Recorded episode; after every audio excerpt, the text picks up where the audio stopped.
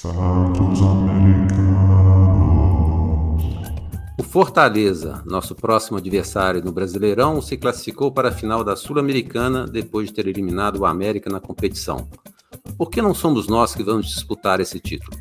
Vamos conversar sobre isso e muito mais no episódio de hoje. Seja bem-vindo ao Santos Americanos. Eu sou César do perfil Decas Web e junto com o Marcão do Castelo vamos iniciar o episódio falando do clássico do último domingo. Alguma coisa de positivo nesse jogo, Marcão? Fala César, Decas Web, torcida do América Futebol Clube, nossa audiência aumentando aí. Não sei se os nossos ouvintes são da geração do famoso Léo Jaime, ele tinha uma música assim, nada mudou, nada mudou. O time continua no 19 lugar, o time sofre com arbitragem, o time não ganha um jogo, nada mudou, César. Nada mudou e um jogo também que, ao meu ver, muito fácil de se vencer, porque o time deles, do Barro Preto, é muito limitado. É muito limitado. Pode ser aplicado, vamos dizer assim, dentro de campo, né? De divididas, até divididas até desleais. Mas o América perdeu mais uma chance de somar três pontos. Então, nada mudou, César. Na mesma. No início do, do, campeonato, eu alertei que as primeiras rodadas, teoricamente, seriam os jogos mais fáceis, porque a gente enfrentaria o Cuiabá, enfrentaria o time do Barro Preto, e nesse segundo turno, já com as posições mais, mais definidas dentro da tabela de classificação, a América teve uma sequência em que o Cuiabá não vencia há vários jogos, o Vasco, embora estivesse embalado, fez uma partida horrível contra o América, e essa festa toda que estão fazendo do, a respeito do Vasco clássico, né? A imprensa carioca adora fazer isso. Ficou provado que o time deles é ruim, porque eles levaram depois uma tamancada de quatro do Santos, fora o show do Sotel, show e as. Malabares! As, é, os, os, malabares do, do Sotel. E contra o, o, time do Barro Preto, a mesma coisa. A América perdeu aí, fácil, fácil, nesses três jogos, a chance de fazer nove pontos, ou pelo menos no, nos dois últimos jogos contra o Vasco e o time azul, a América perdeu a chance de seis pontos. O América hoje era para estar fora da, da, do Z4. Os jogos daí para frente, nós vamos ter aí Palmeiras, vamos ter Flamengo, vamos ter Grêmio, vamos ter vários outros adversários que tornarão mais difícil a recuperação do América na Série A. Deveria ter aproveitado esses adversários mais fracos para pontuar. E agora vai ter uma dificuldade imensa para recuperar esses pontos, né? Para tentar sair da zona de rebaixamento. Mas falando especificamente do jogo, Marcão, a gente teve um jogo que o América oscilou muito, na minha opinião. Teve momentos, primeiros minutos que foi de certa forma dominado pelo adversário. Depois soube fazer um jogo pau a pau com, com eles. E no final do jogo era o América que mandava na partida e poderia ter vencido. Se não fosse os erros de, de, de passe que continuam, né? Impressionante, né? Até assistindo pela televisão, pelo Premier, comentário geral foi a quantidade de erros de passe. E ainda tivemos problema aí de, de arbitragem, como a falta do. que foi marcada em cima do Casares, mas não foi dada a, a, a vantagem e o América perdeu no último, nos últimos minutos de jogo aí a chance de fazer o, o gol que poderia ser o da vitória. Mas no, no frigir dos ovos, né? Eu acho que o que a gente pode tirar de positivo foi a estreia do Aguerre, né? Que na verdade fez uma defesa e levou um gol. O futebol do Alê, que embora tenha jogado contra a vontade de quase toda a torcida, fez uma boa partida. Mais um bom jogo do Ricardo Silva. E principalmente né, a volta do Benítez e o gol do Benítez, que é um jogador que a gente sempre pede, a gente nunca entende por que ele não entra. Entrou, fez o gol e logo depois, no intervalo, a gente descobriu por que, que ele não entra, porque ele já foi substituído e a notícia dessa semana que ele voltou a se lesionar, Marcão. É, nada mudou, nada mudou, César. Inclusive até fizemos uma enquete no canal do YouTube perguntando se a torcida do América via evolução desde que o, o Bustos entrou, né? E 82% disse que houve evolução no futebol do América. E, ao meu ver, o que houve evolução é no sistema defensivo que levava três gols. Que levava três gols. Agora, com três zagueiros e teoricamente ele dois volantes marcando, se levasse três gols com essa turma toda lá atrás, ou sistema defensivo um pouco mais arrumado aí que ia ser chamar atenção. Agora, você falou aí do Ale do. O Juninho é outro também que nada mudou, porque também não sai do time nem pro decreto-lei, né? É, o Ale, o que ele mostrou nesse jogo foi um pouco mais de vontade, de intensidade, de correr, fazer falta no adversário, coisa que ele não tem costume de fazer, né? Ele normalmente é um jogador que, para fazer uma falta, para empurrar o jogador, para correr, para correr também, né? Ele tem aquele momento alesma, né? Não é à toa que o apelido dele é, alesma. Mas não tô falando que ele jogou mal, não. Eu só acredito que ele jogou um pouco mais, com mais intensidade. Mas não seria a minha escolha ali no meio de campo. Assim como o Juninho não é a minha escolha pro, pro meio de campo do, do América. Coitado do Benítez, porque no meio de campo que tem Ale e Juninho, o Benítez tem que correr para marcar. É a função dele? Não é a função dele. A função dele é guardar as devidas proporções, é igual o Romário. Eu tava vendo uma, uma entrevista do, do Celso Rotti aí, deve ser coisa antiga, nem sei qual podcast que é, ele falando que no treino do Vasco, colocava o Vasco titular com 10 e o reserva com 11. Aí o pessoal não entendia nada, aí ficava lá o Romário lá fazendo futebol, sei lá o que, que é e tal. E o pessoal, professor, que isso? Nós temos que jogar com 10, nós estamos tendo que correr mais do que o time reserva, que é só de meninada. Aí eu falei assim: não, deixa, deixa o Romário lá. Aí numa dessas, o Eurico Miranda chegou e falou assim: ô, ô sei lá. E o Romário? Falou, Eurico, espera. Aí o que que o. Faltando 5 minutos, 10 minutos que o treino tava acabando e o time titular com 10 estava morto, porque o time reserva naquela correria e o Romário tocava a bola pro Romário e fazia o gol. É isso, cara. O Romário não precisa, não precisava correr. Não precisava fazer, ele ficava ali. E na hora de decidir, ele decidia. É o caso do Benítez. O Benítez, se for para entrar nesse meio de campo, para ficar correndo atrás do adversário, quando o meio de campo não consegue marcar, ele sempre. Não tô falando que a culpa das lesões são única e exclusivamente desse fator. Mas não é a função dele. Enquanto a gente tiver Juninho como titular, que corre, mas corre na maioria das vezes errado e desarma ninguém, ou um Alê que não corre e também não desarma ninguém, e nesse jogo específico o Martinez não estava jogando, meu amigo, e aquilo, né? O, coitado do Breno. Tem hora que eu falo, o Breno deve ser aquele talento que você tem na empresa, o cara tá doido para crescer dentro da empresa, aí coloca ele num projeto, ele desenvolve, mostra serviço. Agora você volta lá, você é estagiário, você, você tem potencial, mas você fica lá. Ou senão, quando ele começa um projeto, ele vai se destacar. Agora você vai sair que vai entrar aqui um profissional que tá muito tempo dentro da empresa. Porra, aí desanima, né? Então, pena que o cara, o Benítez já tem um histórico de lesões, mas ele dentro de campo, ele tem que cumprir uma função que não é a dele. Ou arma um esquema tático pro time jogar pro Benítez, ou se for para colocar assim, nós vamos perder o único jogador mais diferenciado que nós temos no elenco e que é decisivo. Aí faltam quantas partidas? 13, 12 partidas para terminar o campeonato. Corre a gente ter o Benítez mais duas ou três. É, é muito difícil, César. Eu até pensei que o Bustos iria colocar o Benítez para jogar um pouco mais à frente, né? É, algum, alguns episódios atrás eu, falei que o Benítez ia disputar a posição com o Felipe Azevedo, ao lado no, do Mastriani. Eu pensei que ele ia jogar mais perto justamente para o Benítez ficar um pouco sem a, sem a função, né? Sem precisar ter a função de marcar, não precisar recuar tanto para não se desgastar tanto. Nem tanto ele entrou, entrou com o Pedrinho e, e, o Mastriani e o Benítez na frente desse, dessa linha de cinco aí, né? Que ele montou com Ale, Rodriguinho, Juninho, Nicolas, é, mais ou menos solto, né?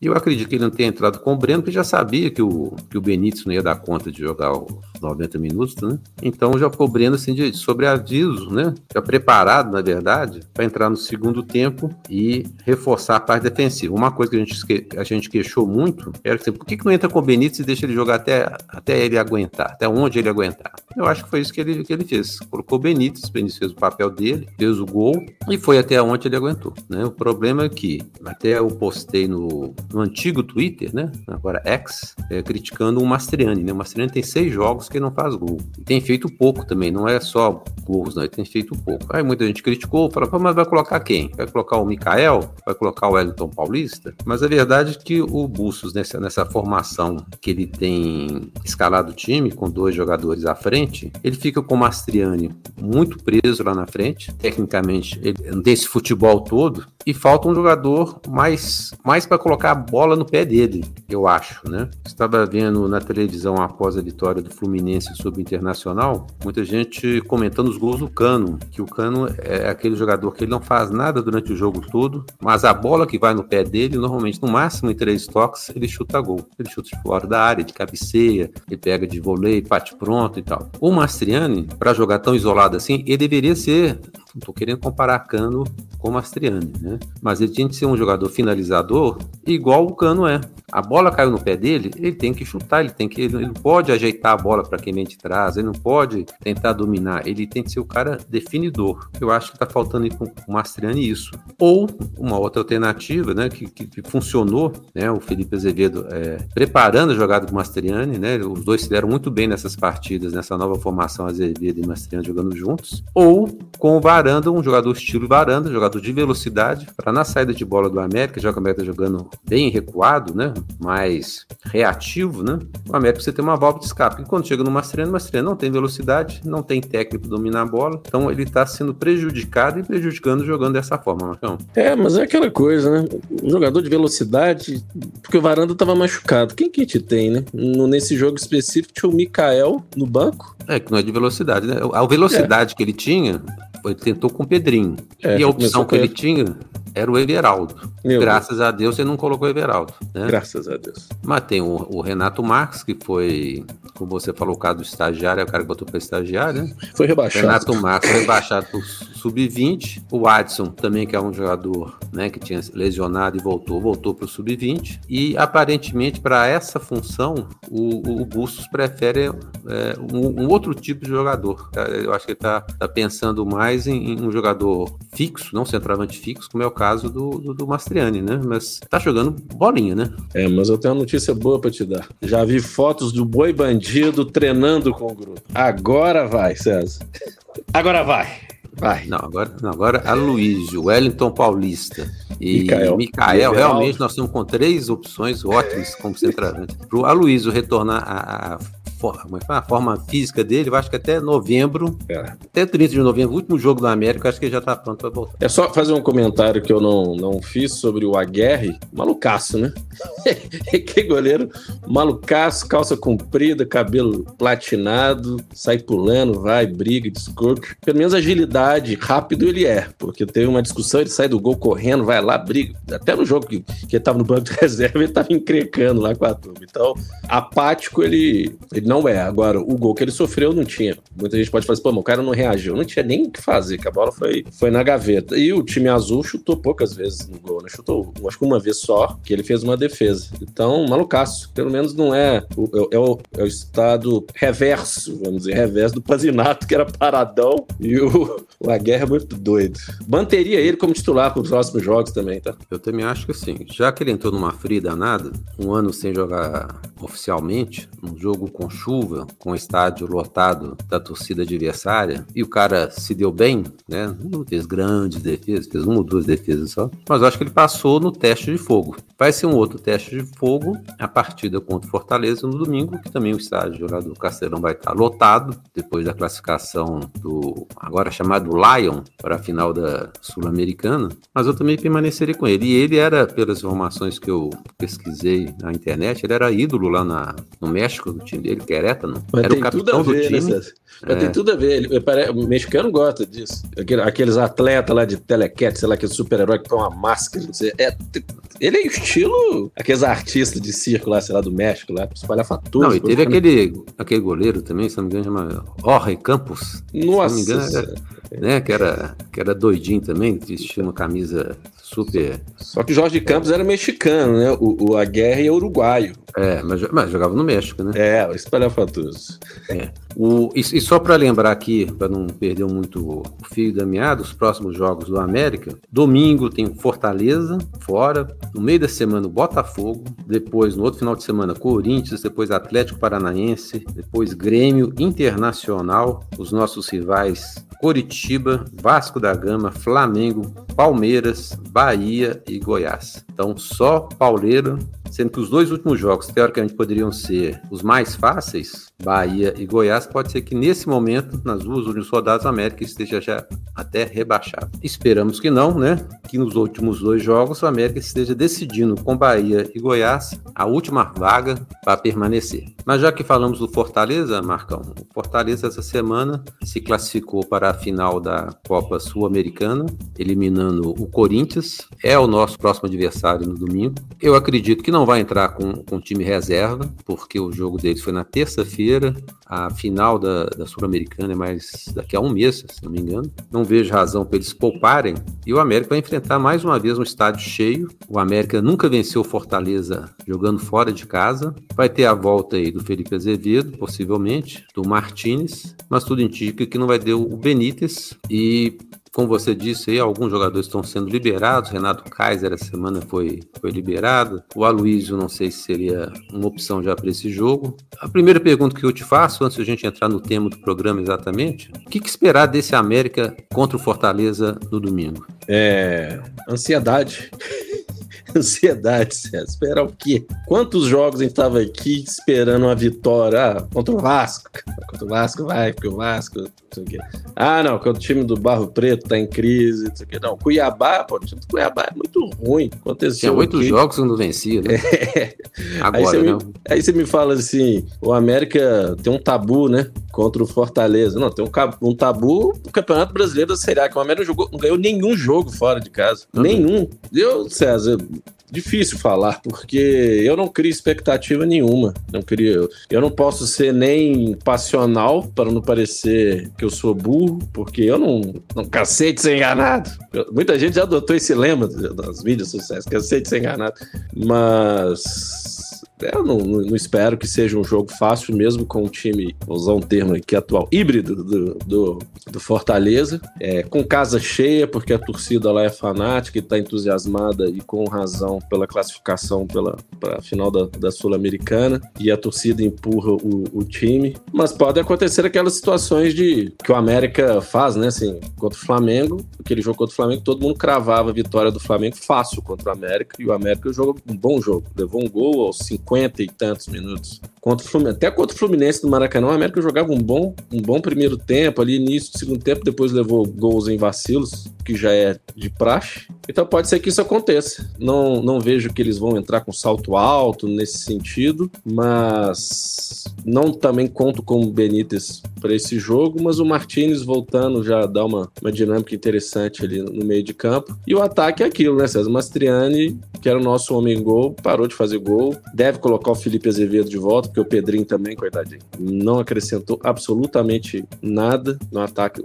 do América. Paulo Boy sumiu também, né? Ninguém fala do Paulo Boy, deve estar tá machucado. Tá machucado. Eu acho é. que se somar os dois períodos que teve no América, ele deve ter feito assim umas seis partidas. Tava é. machucado quando na primeira passagem, e voltou e machucou, e também vai ser liberado pelo departamento médico. É, então assim, não espero nada. Desculpa minha, minha ser cético, mas eu não, não espero nada. Espero nada. Pode ser que ganhe, mas ao meu ver, a chance é muito pequena. E eu não vou falar que vai ganhar, que vai agora é hora da reação, porque nossa audiência, eu não, não vou falar isso com ela. Não vou falar. É, em condições normais, a gente diria que o empate seria um excelente resultado, porque, por, por isso tudo que a gente falou, né? A fase do Fortaleza é muito melhor que a do América, o jogo é fora, o América não venceu ainda fora de casa na Série A, não vence o Fortaleza, melhor, nunca venceu o Fortaleza, né? Jogando fora. Nós tivemos quatro, os últimos quatro jogos, o Fortaleza ganhou três, então, assim, o retrospecto do América perante Fortaleza não é bom, então um empate seria bom nessas circunstâncias, né? Agora, empate para o América, assim como foi empate contra o Cuiabá, assim como foi empate contra o time do Barro Preto, isso não ajuda praticamente em nada para o América.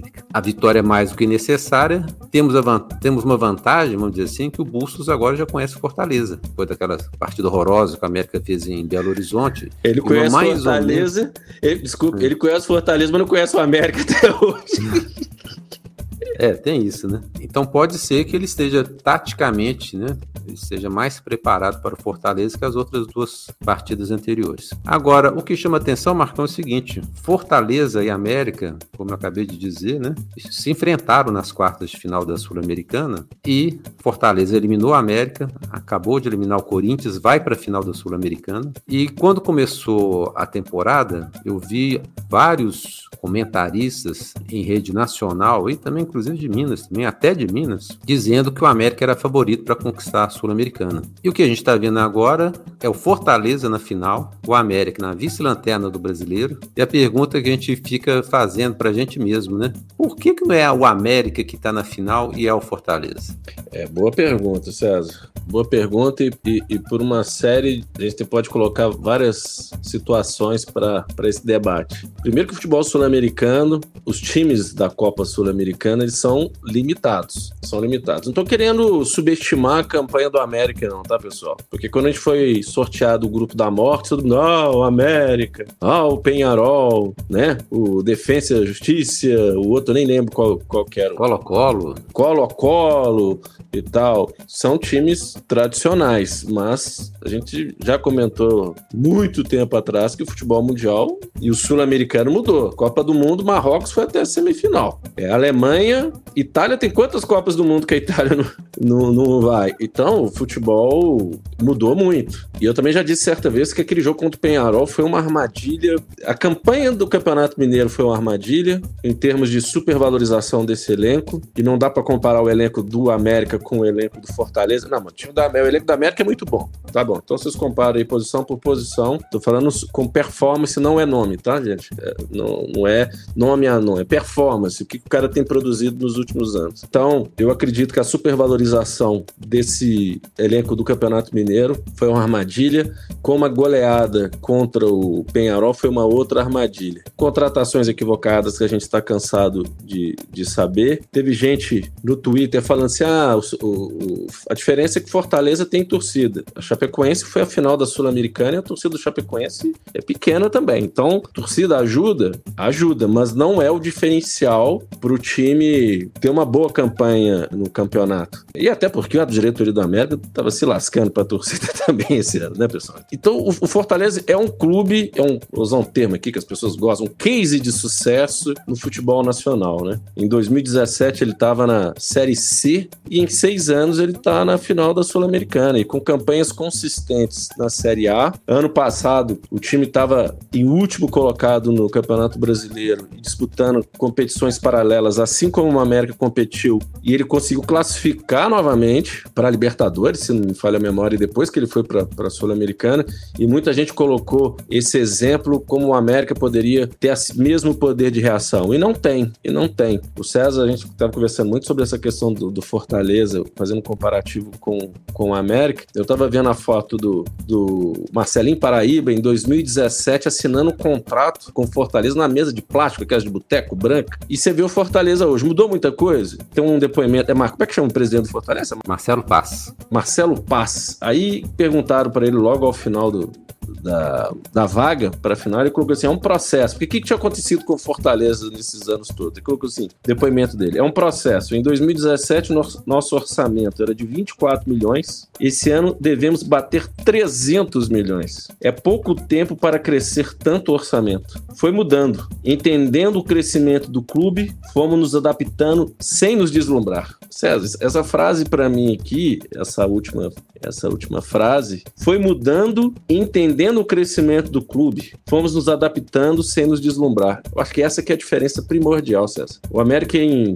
dos últimos três anos, tem conseguido arrecadar mais. A Copa do Brasil, aquela que o América foi para semifinal, foi o pontapé para arrecadação de melhores arrecadações financeiras, não é de público, galera. Eu tô falando de geração de receita, vendendo jogadores, né, o famoso DNA, e o América não entendeu o processo, não entendeu o processo. E pior, ele se deslumbrou. Se deslumbrou. E até entendo, não tô falando que a culpa é nossa, não. Até nós ficamos iludidos. A gente ficou assim, pô, Libertadores, Sul-Americana, Copa do Brasil. E é difícil. A pessoa, a, a, os gestores, não quero falar só de gestão, gestão, gestão, porque não fica cansativo. Mas esse processo tem que ser entendido e tem que ser adaptado. E eu percebo que o América é, acreditou que esse modelo ia perdurar e ia dar certo sempre. E, particularmente, eu não acredito em modelo. O, o que eu queria dizer é o seguinte: que o América, nesse processo todo de, teoricamente, mudança de patamar, ele mesmo se deslumbrou com o que estava acontecendo, esse conto de fadas. Então, o América deveria ter entendido que, desde o início, com um elenco limitado, não daria para é, disputar três competições no mesmo nível. E outro ponto, né? Assim, se Série A é o foco do campeonato, você tem que montar um elenco de Série A. Agora, monta um elenco meia boca para disputar as três competições com apostas com jogadores, os mesmos jogadores de dois, três anos atrás, então não vou, não vou tocar nessa ferida de novo, não. O, o X da questão é, é, se adaptar, entender o crescimento do clube, mas não se deslumbrar com o momento, César. E Fortaleza parece que aprendeu. É, inicialmente, Marcão, vou lembrar aqui que o grupo do América na Sul-Americana era o Defensa e Justiça, Milionários e Penharol.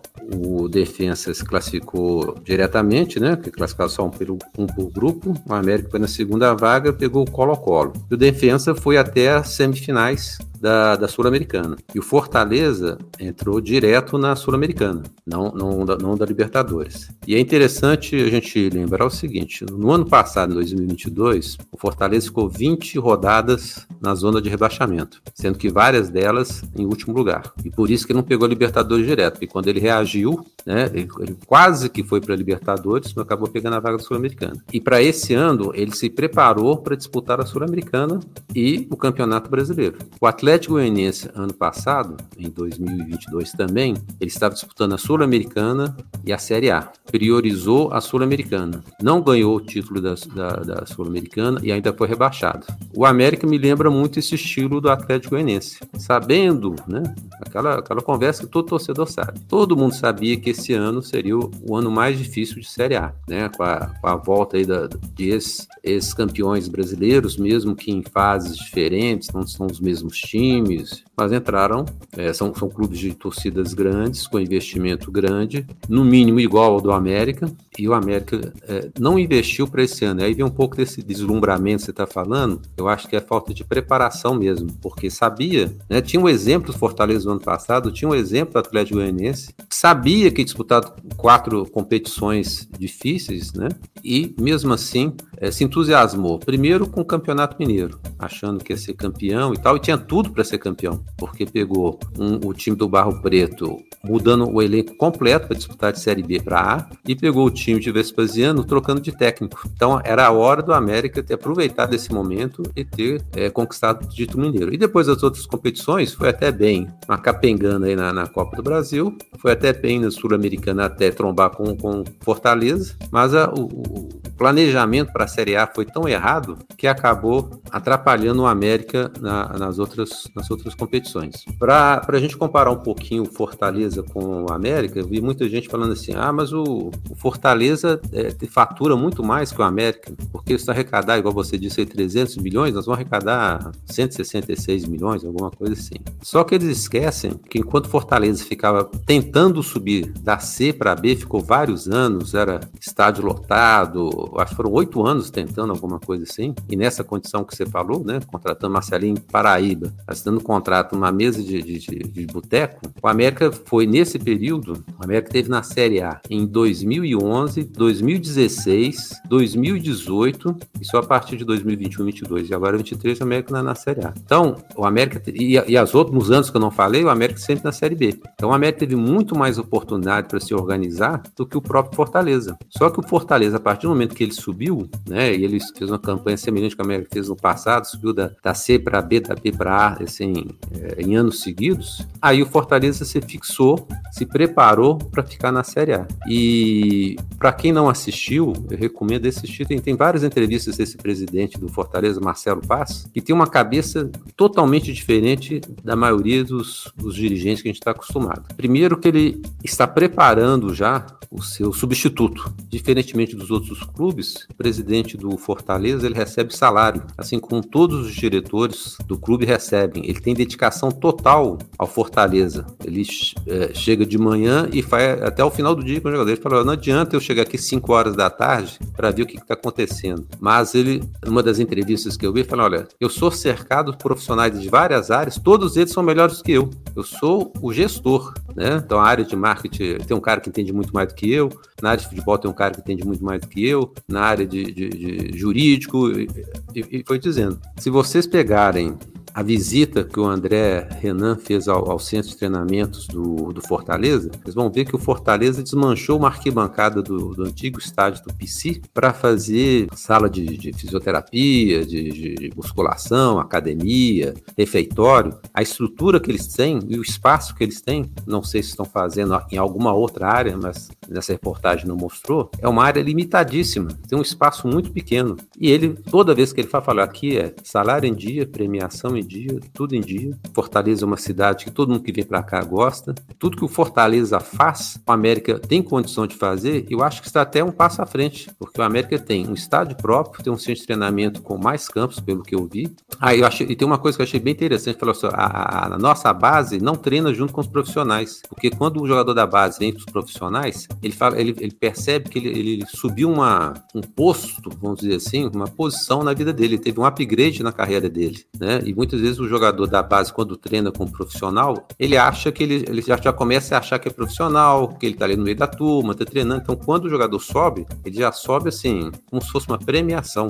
Então, a, a forma de gestão deles, a forma de pensar deles é totalmente diferente da nossa. A América tem muito mais recursos, não estou falando financeiros, tá? De centro de treinamento, de estádio, mas o Fortaleza sabe aproveitar muito melhor o que eles têm do que o América, do que o América faz. É um presidente aparentemente centralizador? Aparentemente sim. Só que ele é assessorado, ele tem uma equipe que faz, que dá subsídios para ele tomar as decisões e não o contrário, né? Então eu sugiro vocês assistirem, existem, existem várias entrevistas do Marcelo Paz na internet, no YouTube, inclusive para o João Vitor Xavier, né, que trabalha na CNN na Itatiaia, uma entrevista muito boa. Tem essa entrevista da visita ao de treinamento, feita pelo André Renan. Tem o um podcast do Flow, que ele também participou. E é uma coisa interessante, se vocês procurarem entrevistas do Marcelo Paz versus Marcos Salum, o Marcelo Paz, com muito menos tempo de futebol, de gestão de futebol, tem muito mais entrevistas. Ele é o homem do momento. A visão dele é diferenciada e eu acho que o que não nos permite disputar uma final de Sul-Americana é justamente essa diferença de visão e de gestão, Marcão. vou falar o quê? Qual a análise que eu vou fazer depois de todo esse histórico do Marcelo Paz? Totalmente diferente do que acontece aqui. É, eu já disse que para você precisa ter uma equipe de trabalho em que você confia e entende que para cada área ou para cada função, esses profissionais sejam melhores que você. E isso não quer dizer que, que seja uma ameaça ao seu poder, vamos dizer assim. Isso não acontece aqui. E outra situação que para mim é fundamental: o cara é profissional do clube, ele recebe salário do clube. Tem hora para entrar e tem hora para sair. Agora, vou, ah, desculpa, eu vou ter que fazer a analogia: cuidar de liga, cuidar, ser diretor de futebol, cuidar da SAF, cuidar da empresa e de vez em quando vai para dar entrevista, né? Porque é meio de vez em quando. Aparece, book igual Halley, desaparece. E é legal que esse Marcelo Paz, ele, ele, ele transitou por perfis totalmente diferentes de, de podcast, né? É, sem medo, pelo que eu tô vendo, de ser questionado. Então, mentalidade é tudo, César. Mentalidade, gestão, e isso foi, foi que. Vou ter que repetir, vou ter que repetir. É o que mais me preocupa atualmente no América, é isso. O fato de cair para a Série B, infelizmente, já não é mais o que me preocupa. E eu preciso, César, até fazer uma observação aqui, não sei se é o momento, mas eu estava assistindo a resenha do Coelho e o Felipe Minto abriu o programa de uma forma muito perspicaz. Ó, oh, dicionário Aurélio, procure, galera, perspicaz, quando ele disse que o que está impressionando ele é essa passividade de uma forma geral dentro do América. É dentro da gestão, é dentro de campo e até dentro da própria torcida do América. E ele foi questionado, ele até me citou, agradeço, que não existe certo ou errado. Não tô falando que a culpa é da torcida, não.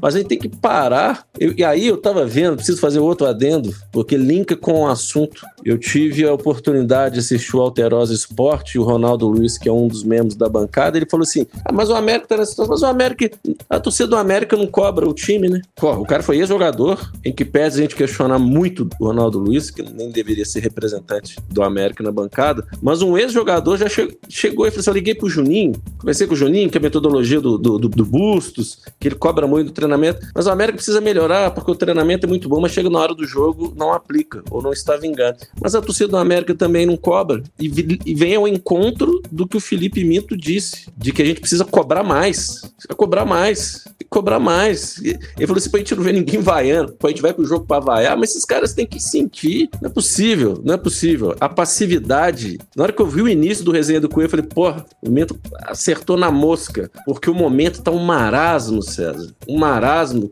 Isso é muito preocupante. Muito preocupante. E aí, quando você, um ou outro questiona, somos corneteiros. Ah, plantar batatinha.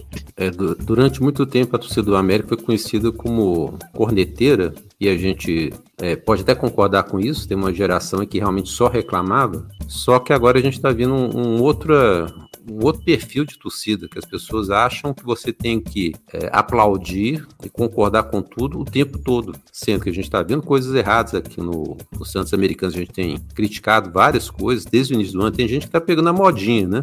Agora que está na reta final, tem gente que agora começou a criticar, mas nós estamos levantando esses problemas do América já há muito tempo, né? Desde o início, contratações, planejamento, nós estamos falando disso há muito tempo. E parte da torcida acha que quando você critica, né, você está indo o clube, né? Que o problema é a arbitragem, o problema não é o time, não é o planejamento, é a arbitragem que é o problema do América. Então, enquanto as pessoas estiverem passando pano, que é a palavra da moda, né? Passando pano para todos esses erros que aconteceram ao longo do ano e achar achar que isso é normal, nós vamos voltar ano que vem para a Série B. E quem acha, inclusive pessoas da diretoria, que é fácil, nós temos o um modelo para subir para A, ser, é, são os mesmos que achavam que permanecer na Série A seria, seria fácil com esse grupo, com, esses, com essas contratações e não reforços que fez. É, no ano mais, mais competitivo, vamos dizer assim, com o maior número de clubes é, com histórico de Série A, o América se limitou a contratar jogadores, não a reforçar.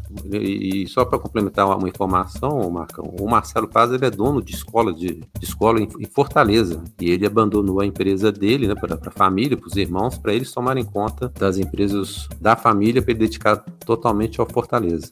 Queremos agradecer aos fiéis ouvintes do Santos Americanos que se inscreveram no canal, participaram da enquete, curtiram ou deixaram comentários no YouTube e Spotify, como Adolfo Parense, Adriano Carvalho, Aloysio de Araújo Prince, André Ribeiro, Antônio Xavier, Antônio Assis, Cássio APJ, Diego Henrique, Emerson Mascarenhas, Fernando Jesus, Flávio Azevedo, Cláudio Vilela, João Vitor Lopes, Joaquim Botinho, José Alves Aguiar, Júlio César Pereira, Cuba Nights, Lucas Lopes, Lúcio Melo, Manuel Higino, Marcelo Fonteboa e Sérgio Souza. O nosso agradecimento também aos que contribuem para a manutenção do canal através da chave Pix, podcast santosamericanos.gmail.com da Caixa Econômica Federal. Agora que você ouviu o episódio, se inscreva no nosso canal do YouTube e deixe seu comentário, mesmo que esteja nos ouvindo por uma das plataformas de áudio que o Santos Americanos está disponível. Muito obrigado por nos acompanhar. Na sexta-feira estamos de volta com um novo episódio. Abraços e Marcão, até o próximo programa. Aquele abraço, César e torcida do América Futebol Clube. Tchau, tchau.